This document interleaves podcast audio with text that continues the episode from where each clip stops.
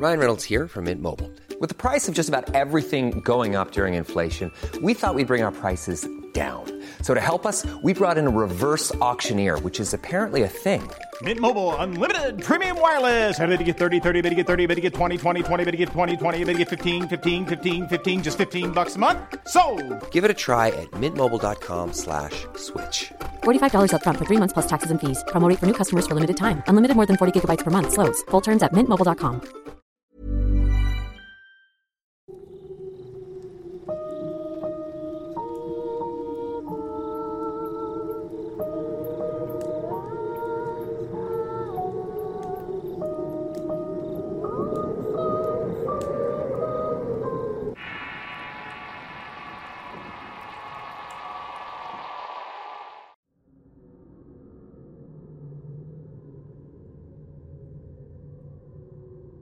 Un pacto con el diablo es un acuerdo con el mal, y con la forma que conocemos con el llamado diablo. A menudo, con la intención paradójica de lograr un bien superior, que por distintas razones y de otro modo no se puede realizar. La naturaleza de estos acuerdos son arriesgados, pero y siempre queda la duda en qué tan fácil o qué tan alcanzable es realizar un pacto que, y aunque muchos de nosotros estamos tentados a realizarlo, y le damos poco valor al alma que supuestamente es moneda de cambio en esta leyenda, nada garantiza que se verán realizados nuestros sueños por obra del diablo. ¿O sí?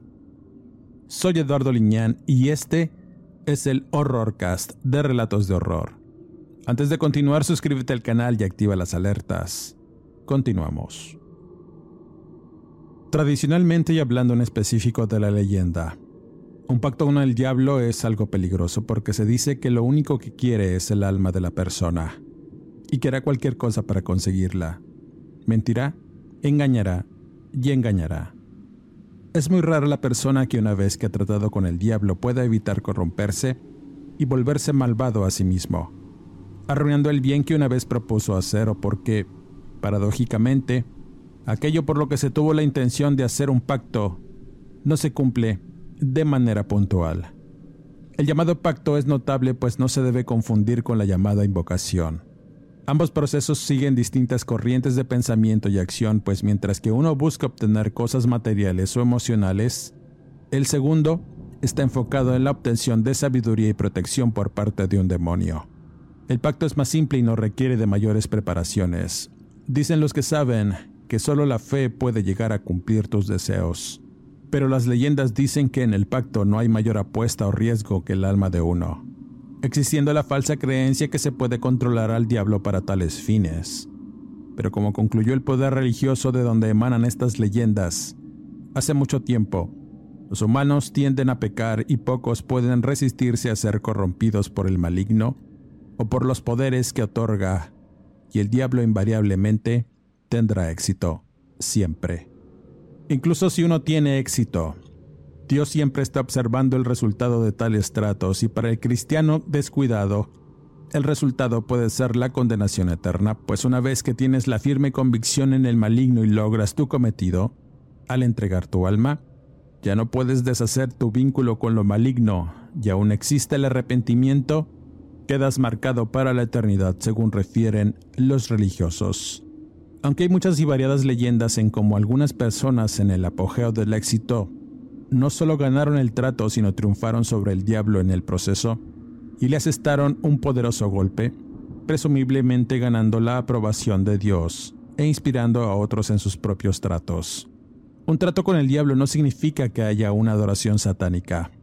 Un trato es un acuerdo entre partes opuestas e incluso, e irónicamente, si no se cree en Dios o eres ateo, pues el diablo cree firmemente en ti, en tus alcances y eso que quieres lograr.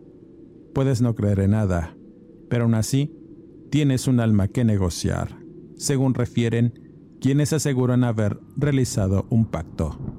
Si eres estudioso de estos temas y estás buscando la verdad o la fórmula mágica para realizar un pacto, seguramente te encontrarás con la leyenda del pacto escrito por el padre Urban Grandier a principios del siglo XVII cuando la casa de brujas estaba en su apogeo en Francia. Grandier fue un sacerdote que fue llevado a juicio. Durante el mismo se dijo que era adorador del diablo y había pactado con él. Llamando la atención las acusaciones, fue declarado culpable a pesar de no haber confesado bajo tortura y sentenciado a muerte, siendo quemado vivo en la hoguera. Uno de los documentos presentados como prueba durante los juicios de Grandier es el peculiar pacto diabólico escrito en latín y aparentemente firmado por el sacerdote, y ha sido publicado y traducido desde entonces en varios libros sobre brujería. Este documento también lleva muchos símbolos extraños y fue firmado por varios demonios, incluido el propio Satanás, en el que, y después de que supuestamente varios demonios se presentaran para dar fe del pacto, estos le prometen el amor de las mujeres, la flor de las vírgenes, el respeto de los monarcas, los honores, las lujurias y los poderes, y de prostituirse durante tres días y la juerga será querida para él. A cambio, se ofrece una vez al año un sello de sangre y hollará bajo los pies las cosas santas de la iglesia y nos hará muchas preguntas. Con este pacto vivirá veinte años feliz sobre la tierra de los hombres y luego se unirá a nosotros para pecar contra Dios, atado en el infierno, en el consejo de los demonios. Firman al calce los demonios y príncipes del infierno y el escribano de tal pacto que resulta también ser un demonio.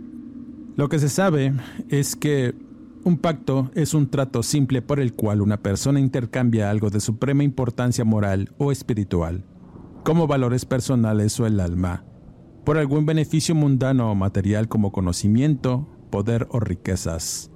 Se realiza con un poder que el negociador reconoce como malvado o amoral. Los tratos con el diablo son por naturaleza trágicos o contraproducentes para la persona que los hace, porque lo que se entrega es, en última instancia, mucho más valioso que lo que se obtiene, que hace que el negociador lo aprecie o no. Sin duda, y a pesar de lo que se pueda pensar, el pacto puede llevarse a cabo de forma sencilla. Solo necesitas tener la fe y la convicción de lograrlo. Todo está ahí. Únicamente considera que nada te garantiza el éxito de una intención. Y sí, la condenación de tu vida, alma y espíritu por toda la eternidad. Pues si crees que existe un diablo que te pueda cumplir lo que deseas a cambio de tu alma, muy probablemente también exista un infierno a donde invariablemente irás al cumplirse tu pacto con el diablo. Finalmente, llena el relato relacionado. Voy a contar una historia que me fue compartida por un oyente del canal. Su experiencia, lejos de ser agradable con resultados buenos, era una grotesca crónica con tintes de tragedia que marcó su vida para siempre. Con mala suerte, acoso de presencias sobrenaturales y muerte a su alrededor. Todo por hacer un pacto con el diablo y así cumplir con una venganza según sus palabras. Como siempre, la veracidad de las palabras vertidas en este relato queda en su apreciable y atinado criterio. La historia nos la cuenta una mujer cuyo nombre es Mariana. Ella era una profesionista próspera que había estudiado una carrera de derecho, siendo muy destacada en sus estudios. Desde niña, siempre tuvo los mejores promedios, menciones honoríficas y la confianza de muchos maestros, los cuales afirmaban que su inteligencia y habilidad era notable.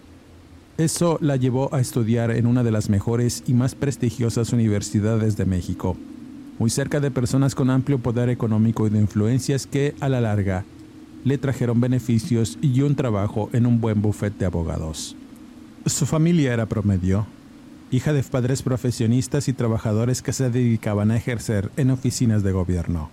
Mariana recibió buenas atenciones y educación, pero el destino, un amor frustrado y una creencia en lo oculto, la llevaría a cometer errores que marcarían su vida. Después de terminar su carrera, comenzó a estudiar una maestría y a trabajar en un bufete de abogados, donde conoció a un hombre con el que de inmediato se sintió identificada en muchos aspectos, haciéndose un trato de amistad muy cercana que posteriormente se convertiría en una relación sentimental. Al mismo tiempo comenzó a involucrarse con un caso muy particular, un caso de demanda por herencia que aparentemente no representaba un problema para llevar el caso a buen término. Así que empezó a estudiar el caso y poco a poco se fue involucrando en una situación que distaba mucho de estar en los estándares normales, pues, además del evidente problema que representaba, había elementos de lo sobrenatural y creencias ocultas que la inquietarían. La abogada Mariana comenzó su labor de investigación para saber los antecedentes familiares para armar el caso y poder recuperar parte de la herencia que había perdido uno de los hermanos y hijo menor del finado. El hombre vivía en una casa en medio del bosque esperando que en cualquier momento lo lanzaran. Mariana tuvo que trasladarse a esta casa muchas veces para entrevistarse con él y estudiar de cerca todos los bienes que estaban o que iban a estar en el litigio. Uno de estos bienes que estaba en pugna y que era uno de los que más llamaba la atención de todo el manifiesto de propiedades, valores y activos en disputa era precisamente esa vieja casona de estilo colonial que estaba levantada en un terreno en medio del bosque. Era una casa de descanso que había sido construida hacía mucho tiempo y remodelada en años recientes por el hombre antes de morir. La abogada contaba que al entrar en este lugar se sentía una energía muy densa, algo que la estremecía de pies a cabeza pues sentía que era una energía tan negativa la que se respiraba ahí que todo su cuerpo temblaba y sus cabellos se erizaban a cada paso que daba por los pasillos de esa vieja casona. El hombre que la contrató no quiso hacer mucho énfasis en el uso que le daban a ese lugar, y mientras recorrían los pasillos, la abogada tomaba nota de todos los valores que había ahí. Ella comentaba que había mucho arte bastante extraño, pinturas de personajes que lejos de verse amables eran siniestros y horribles por las miradas y los gestos duros que marcaban sus rostros al momento de ser pintados. Pero lo más sobresaliente que pudo llegar a ver era un gran salón con pisos de mármol que tenía muchas inscripciones del mismo material en el suelo, pinturas aún más antiguas y estatuas de tamaño humano que representaban seres horribles y algunos otros se miraban amenazantes, pues tanto sus cuerpos como sus rostros estaban marcados por la ira y por un gesto de soberbia que hacía a la muchacha estremecer y no querer estar más en ese lugar. Ahí se sentía aún más abrumador el ambiente, y ahí la luz de los viejos candiles no iluminaba completamente. Ella lo describía como estar sumergida en una obscuridad constante, pues no podía acostumbrarse a la falta de luz. Las lámparas eran inútiles y la poca luz que arrojaban hacía un juego de sombras que te daba la impresión como si esas figuras se movieran o estuviesen observando atentas todo lo que hacía ahí. Parecía que se hablaban entre ellas y miraban atentas el gesto extraño en el hombre cuando se paró en el medio del salón y alzó sus manos para después cruzarlas sobre su pecho diciendo unas palabras por lo bajo mientras le decía a la abogada que se apurara, pues era imperativo que recuperara ese lugar o de lo contrario iba a haber muchos problemas. Para la abogada ese fue el primer contacto con lo extraño, y con lo que vendría después durante el tiempo que estuvo preparando el caso. Sufrió constantes momentos de pavor al interior de su departamento, pues vivía sola, en una casa de interés social dentro de un fraccionamiento no muy popular, y por lo tanto había personas habitando el sitio, en su mayoría profesionistas.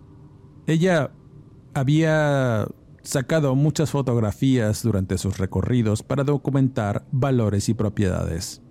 Así que mientras revisaba una noche toda esa información y las fotografías, se detuvo para observar con detenimiento la casona del bosque que llamó poderosamente su atención.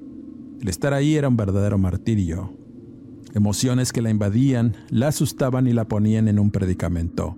Por una parte no quería estar ahí, pero debía hacerlo pues era su trabajo y estaba a prueba.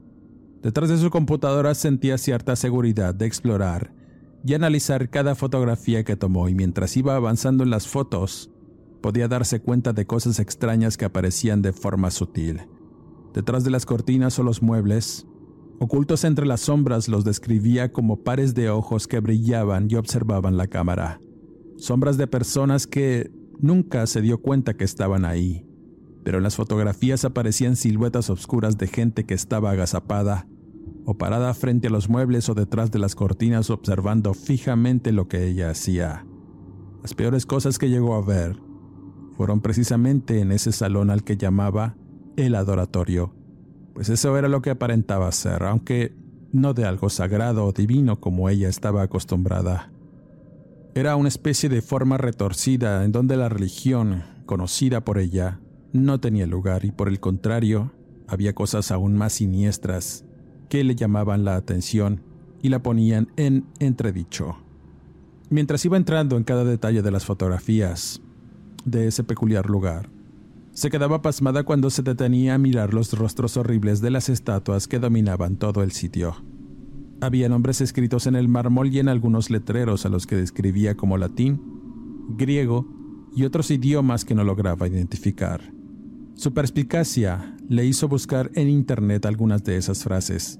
Lo que encontró no fue nada alentador, pues en su mayoría eran nombres y algunos que no reconocía resultaron ser familiares. Pero en general, eran deidades y dioses de culturas antiguas. Al principio no le pareció algo extraño, pues imaginaba que esa gente era muy excéntrica. Tenía demasiado dinero y el patriarca de la familia había sido un hombre que viajó por todo el mundo y gastaba su dinero en diversas antigüedades, mismas que también le tocaba clasificar, aunque todas ellas eran del tipo siniestro y macabro, tenía el presentimiento de que algo no andaba bien con esa familia. Se ocultaban muchos secretos, pero no quería averiguar nada más. Al hacer una investigación profunda sobre nombres y las historias de esos personajes que descansaban en pedestales de mármol, se dio cuenta que la mayoría pertenecía a antiguas creencias sobre el mal, los demonios y el diablo como ella lo conocía. Por lo general, todas esas deidades se les relacionaba con pactos y gente que hacía una especie de culto para obtener favores de estas mismas a cambio de sacrificios. Toda esa información la confirmó cuando miró que al centro y alrededor de un círculo había unas letras en griego que resaltaban lo siguiente. Cree firme y el pacto se cumple sin entender realmente qué significaba eso. Por más que buscó en Internet alguna referencia a esas palabras, la abogada no pudo encontrar nada, convirtiéndose en una especie de inquietud y ganas de saber más sobre lo que estaba viendo. Mientras hacía sus estudios y armando su caso, algo cambió en ella, en su interior. Su creencia de las cosas tuvo un giro radical, pues y a pesar de haber sido criada en una familia católica, prácticamente algo de todo aquello que había visto le llamaba la atención pero además le provocaba cierto pavor y respeto cuando esas fotos estaban en la computadora. El mirarlas detenidamente y constantemente cambió su sentido de la realidad. Era como si le hablaran en su mente, pues comentaba que era como si cada que pasaban las imágenes algo familiar aparecía en ellas. Incluso decía que alguna vez llegó a escuchar voces en su cabeza al estar mirando atentamente aquellas figuras que descansaban ahí. Era como si cobraran vida y aunque pudiera parecer descabellado, así lo sentía. Su mente y su espíritu comenzaron a cambiar. De ser una mujer atenta y amable con la gente, comenzó a volverse ensimismada y algo impaciente. El caso se estaba poniendo bastante complicado, pues el hijo mayor del heredero contrató los servicios de otros abogados que eran rivales de ese despacho en donde ella trabajaba, y conocía a la mayoría, pues eran abogados deshonestos que al ser contratados y estar con ellos en el caso, era seguro que se iba a corromper, pues había demasiado dinero de por medio y así, y después de varios meses de pleitos legales, finalmente el hijo heredero mayor se quedó con todo. El hermano menor se quedó prácticamente en la calle, pero sobre todo, la vieja casona del bosque que contenía secretos, figuras y el conocimiento que estaba ahí para ser descubierto, se perdió. Toda esa situación penosamente acabó con la vida de este hombre, siendo encontrado colgado de un árbol afuera de la casa del bosque, y fue precisamente la abogada quien se topó con el macabro hallazgo. Sucedió durante el último día. Luego de haber perdido el caso, el despacho de abogados contactó al hombre para notificarle el fallo del juez y de cómo habían perdido el pleito. Por supuesto, la noticia no le cayó bien. El despacho tenía la obligación de devolverle muchos documentos, fotografías, llaves, entre otras cosas, por lo que le delegó esta actividad a Mariana. Ya conocía perfectamente las propiedades y al hombre, así que la citó en la casa del bosque, donde le dijo que la esperaría, pues sentía mucha nostalgia, ya que en ese lugar tuvo los mejores momentos de su vida al lado de su padre, y separarse de este sitio emblemático iba a ser bastante difícil y caótico para él. Hey, I'm Ryan Reynolds. At Mint Mobile, we like to do the opposite of what Big Wireless does. They charge you a lot, we charge you a little. So naturally, when they announced they'd be raising their prices due to inflation, we decided to deflate our prices due to not hating you. That's right. We're cutting the price of Mint Unlimited from $30 a month to just $15 a month. Give it a try at mintmobile.com slash switch. $45 upfront for three months plus taxes and fees. Promote for new customers for limited time. Unlimited more than 40 gigabytes per month. Slows. Full terms at mintmobile.com. How would you like to look five years younger? In a clinical study, people that had volume added with Juvederm Voluma XC in the cheeks perceived themselves as looking five years younger at six months after treatment. Look younger, feel like you. Add volume for lift and contour in the cheeks with Juvederm Voluma XC. Reverse signs of aging by adding volume to smooth laugh lines with Juvederm Volure XC. For important safety information and to find a licensed specialist, visit juvederm.com. That's J U V E D E R M.com. Not for people with severe allergic reactions, allergies to lidocaine, or the proteins used in Juvederm. Common side effects include injection site redness, swelling, pain, tenderness, firmness, lumps, bumps, bruising, discoloration, or itching. There's a risk of unintentional injection into a blood vessel, which can cause vision abnormalities, blindness, stroke, temporary scabs, or scarring. Talk to a licensed specialist to find out if it's right for you. ¿Qué tal te vendría una limpia de primavera?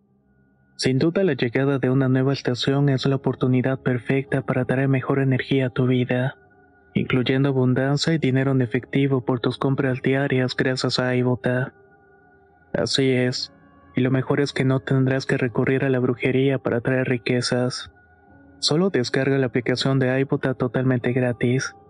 Agrega tus ofertas y obtén dinero real que podrás transferir a tu cuenta bancaria, PayPal o tarjetas de regalo. Forma parte de la comunidad de 50 millones de usuarios que ya disfrutan de los beneficios de más de 2.700 marcas y gana hasta 256 dólares por año. Con iBota ya no tendrás que recurrir a un amarre de amor para conquistar a tu crush. Y con el dinero que ahorraste podrás invitarla a una cena elegante. O al fin comprar ese viaje con el que siempre soñaste.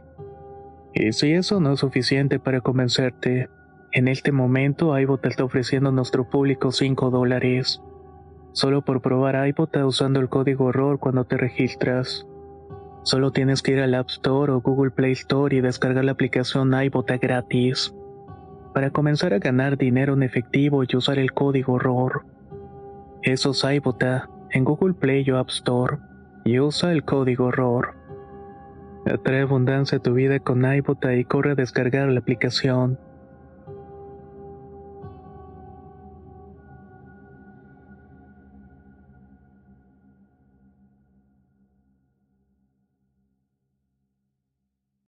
Así que se vería con la abogada y horas después, mientras iba manejando con rumbo a este lugar, la mujer tuvo un presentimiento de algo extraño, de algo que no la dejaba estar tranquila.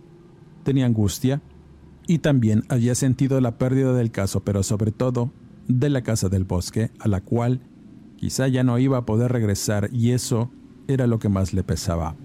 Pues todas esas cosas que había y el adoratorio particularmente, se habían vuelto una obsesión para ella. Afirmaba que todo lo que había en ese lugar le hacía un tipo de llamado y escuchaba voces en su cabeza, mirando imágenes que de pronto aparecían en lo profundo de su mente, en donde se mostraban esos demonios y otros seres antiguos diciéndole cosas, pues a través de ellos se llegaba a la verdad según refería. Sin saber por qué esas ideas se instalaban en su mente, por fin llegó a la casona donde no vio al hombre esperándola como había prometido. Así que bajó de su vehículo empezando a recorrer todo el área buscando al hombre. Aún tenía las llaves de las puertas y sin preocupación abrió una para entrar y dar un último recorrido al adoratorio. A pesar de sentir temor y experimentar cosas más allá de su comprensión, tenía curiosidad y por alguna razón sabía que debía estar ahí. Sus pasos la encaminaron al salón principal. Ahí estaban aquellas horribles figuras, y al mirarlas y perderse en sus facciones violentas, en su mente empezaron a aparecer imágenes y escuchó lo que parecían ser las voces de aquellas entidades que le decían una y otra vez lo que había escrito en el piso. Cree firme y el pacto se cumple. Estaba casi al borde de la locura por las voces en su cabeza. De pronto, escuchó un ruido en el exterior y eran perros ladrando y se peleaban por alguna razón. Eso la alertó y despejó su mente, así que lento y sin dejar de mirar las estatuas, se dirigió al patio trasero. Ahí había un jardín que estaba seco debido a la falta de agua y mantenimiento. Solo quedaban los troncos y ramas secas de los árboles y todo en el jardín estaba muerto. Al abrir la puerta, lo primero que miró fue el cadáver de su cliente. Estaba colgado de la rama meciéndose de un lado hacia otro de forma macabra, y los perros que ladraban estaban intentando comerse un pedazo del muerto y esa escena dantesca la hizo dar un grito y llevarse la mano a la boca para no ver al hombre colgado con la lengua de fuera.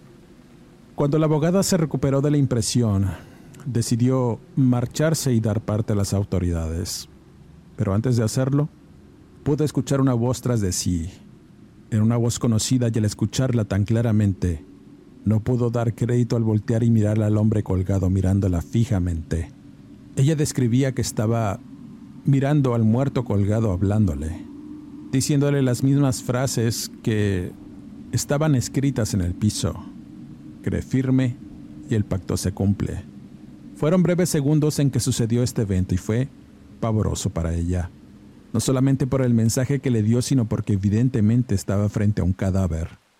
No se explicaba cómo es que había escuchado que le hablaba. Los perros estaban allí atentos e intentando devorar el pie del sujeto, el cual había perdido un zapato y le faltaban algunos pedazos de piel de todas las mordidas de los hambrientos canes, haciéndolo mecerse como si fuera un muñeco y eso fue suficiente para salir huyendo sin mirar atrás. Todo en su mente era un caos y los sentimientos que la agobiaban la mantuvieron en vilo mientras intentaba comunicarse con sus compañeros. Horas después, estaba declarando ante el Ministerio Público lo que había visto y encontrado. No se hizo un gran despliegue de información por la muerte del hombre que ciertamente era importante, y la familia pagó mucho dinero para callar muchas bocas, y el hecho quedó ahí, aislado y oculto del ojo público. Los días pasaron. Las cosas poco a poco se fueron olvidando, pero en la mente de la abogada había algo que cambió, de manera radical. Sus creencias y la concepción de la realidad, que ahora era distinta como la recordaba, habían cambiado su manera de ser y estar. En ese momento trabajaba de forma administrativa en otros casos dentro del despacho. En ese periodo de tiempo que estuvo adaptándose a su vida laboral con nuevas obligaciones, comenzó a tener problemas personales y sentimentales con su compañero y pareja, pues sufrió la traición de su novio al descubrir que la engañaba con otra compañera del despacho y además su mejor amiga. Para agravar más la situación emocional, se transformó en algo aberrante para ella por el hecho de que le había propuesto matrimonio días antes y durante unas vacaciones que tomaron juntos, aceptando de inmediato y comenzando los preparativos de la boda que se celebraría a finales de ese año pero debido a esa traición, todo se vino abajo y la abogada se hundió en una profunda depresión que la hizo descuidar su trabajo y eventualmente ser despedida. La decepción amorosa la llevó a estar en un mundo muy oscuro, alimentado por la tristeza y la ansiedad, pues se la pasaba mirando las fotos de sus relaciones con su antigua pareja y la compañera con quien lo había traicionado, pues la consideraba su mejor amiga. Casi al borde de la locura no se explicaba si todas esas emociones negativas o la necesidad de satisfacer la traición de que fue objeto la obligó a levantarse un día para tirar y borrar todos los recuerdos que aún conservaba, incluidas las fotos que guardaba en su computadora de momentos felices, los cuales la hacían llorar cada que pasaba una fotografía.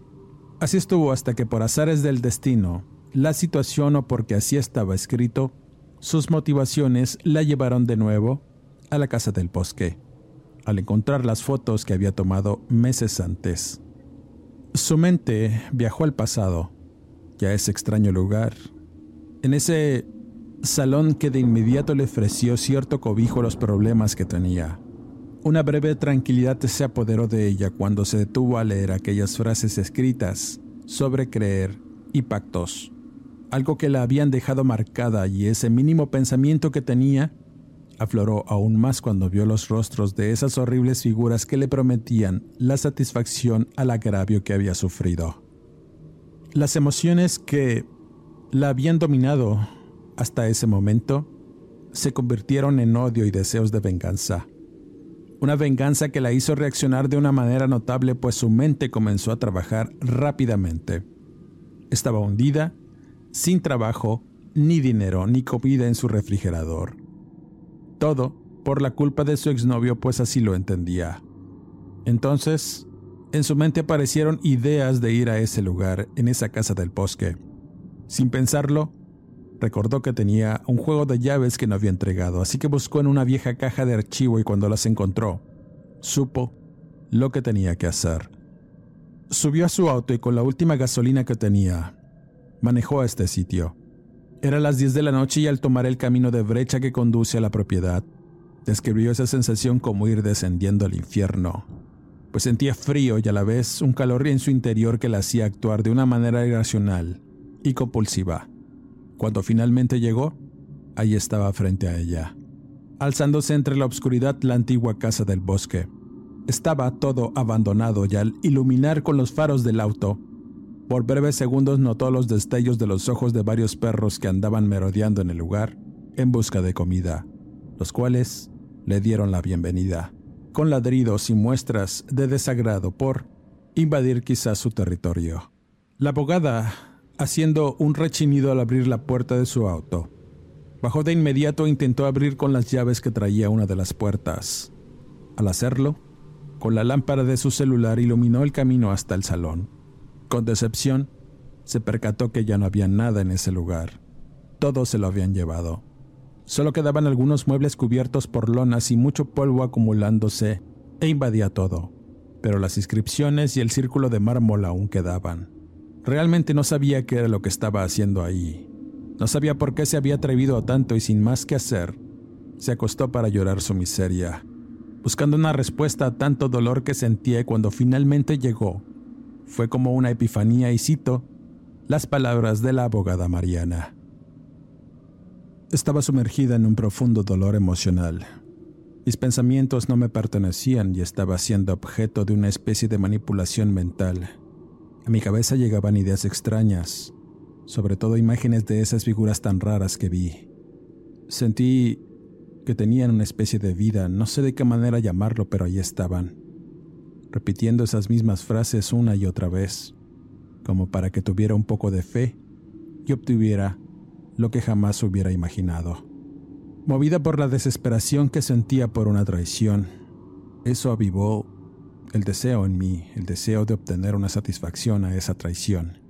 La gente quizá piense que hacer un pacto con el diablo sea algo complejo, pero en realidad no lo es. Es algo más sencillo es algo íntimo en donde tu fe más profunda, que es movida por tus emociones, hace que se vuelva realidad lo que piensas. Es tomar un voto personal, prometerle y hacerle una manda al demonio. En ese momento quería ver los muertos a quienes me hicieron daño. Y a cambio, ofrecí fidelidad y la firme creencia en el poder que de ellos emanaba. Eso era lo que sentía y lo que podía ofrecer, pues nada más me quedaba. Lo había perdido todo. Cuando finalmente decidí entregarme al espíritu del mal, me quedé en medio de ese círculo y como si estuviera en una especie de adoratorio divino, me hinqué y junté mis manos pidiendo con toda la fe que tenía al diablo.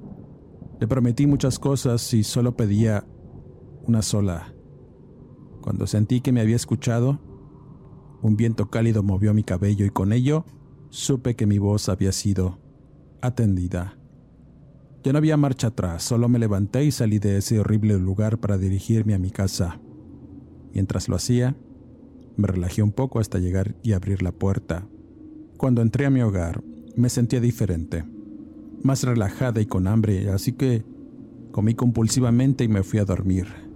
Ya no tuve más pesadillas. Tuve sueños en los que aparecía una de esas bestias y tan solo extendía su mano para tocarme la frente, como señal de haber sido escuchada, y eso es lo último que recordaba. Puedo decir que esa noche fue la más tranquila de toda mi vida hasta ese momento. Citaba la abogada Mariana. Después de esa situación extraña que vivió, una parte de ella imaginaba que las ideas descabelladas que hizo y realizó no se iban a cumplir, pero de algún modo sentía algo de paz pues había sacado parte de ese rencor que traía. Así pasaron varios días y cuando finalmente se dio cuenta que su pacto había sido cumplido, Dobló las piernas para caer en el piso al enterarse de una noticia que vio en redes sociales. Su exnovio había sido encontrado muerto al interior de su vehículo. Lo habían acribillado junto con la mujer, con quien la traicionó y sostenía una relación, pues ambos abogados estaban siguiendo un caso bastante delicado que involucraba gente peligrosa siendo abatidos por las balas de esta gente. La fotografía revelaba cómo habían perdido la vida de forma violenta y después de la evidente sorpresa, un calor en su interior que fue aumentando hasta convertirse en satisfacción, la hizo reír a carcajadas. Tirándose en el piso y agradeciendo al infierno y al diablo y a todos esos demonios que tenía en su cabeza, el favor concedido. Y a partir de ahí comenzó la búsqueda de un conocimiento vasto y a difundir la palabra que había aprendido, diciendo que si se tenía la suficiente fe, la gente podía cumplir sus sueños sin importar la entidad, la energía o el nombre de la figura a quien se le pidiera. Hacer un pacto o un voto de promesa era sencillo y no requería de mayores conocimientos, pues el sacrificio y la fe era lo que verdaderamente importaba. Ahora lo sabía y ahora todos lo sabrán, comentaba la abogada Mariana. Con esta historia cierro este podcast. Quisiera mandar saludos a Angélica de Guadalajara, Luis Fernando Antonio, Elisa de Tampico, Belén Bonilla, Tomás Tíbido, Lilia Aparicio, Claudia Mancha, Karina Martínez, Aaron Mesa, Jenis del Salvador, Kelly Espinosa, Adri Castañeda, Gloria Cervantes, Itzel Fernández, Brenda González, León de Chihuahua, a Cristal y a todo el equipo de cocina de Monta Cometa que escuchan puntualmente los relatos de este canal. Sígueme en redes sociales como Eduardo Leñán, escritor de horror. Suscríbete y activa las alertas y sin más que agregar, no me despido y nos escuchamos en el siguiente podcast.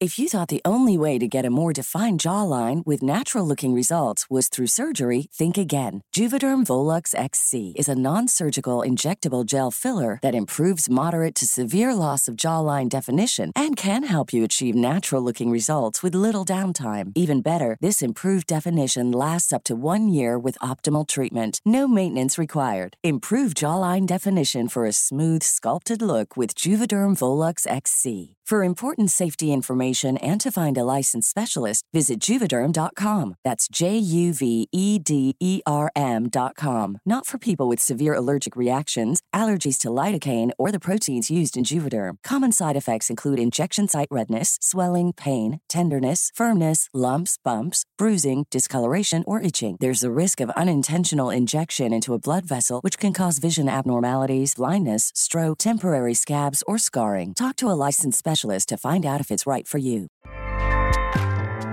ACAST powers the world's best podcasts. Here's a show that we recommend. The Real Housewives is a guilty pleasure for most, but if you're looking to not feel guilty about that pleasure, tune in to Everything Iconic with me, Danny Pellegrino, where I break down all the messy moments and behind the scenes antics of Bravo's popular franchise. And on Everything Iconic, I also interview celebrity guests like Kelly Ripa, Kiki Palmer, Drew Barrymore, Cameron Diaz, and more about their guilty pleasures, their past work, and so much more. So if you're pop culture obsessed and find yourself watching way too much reality TV like me, tune in to Everything Iconic with Danny Pellegrino wherever you listen to podcasts. ACAST helps creators launch, grow, and monetize their podcasts everywhere. ACAST.com.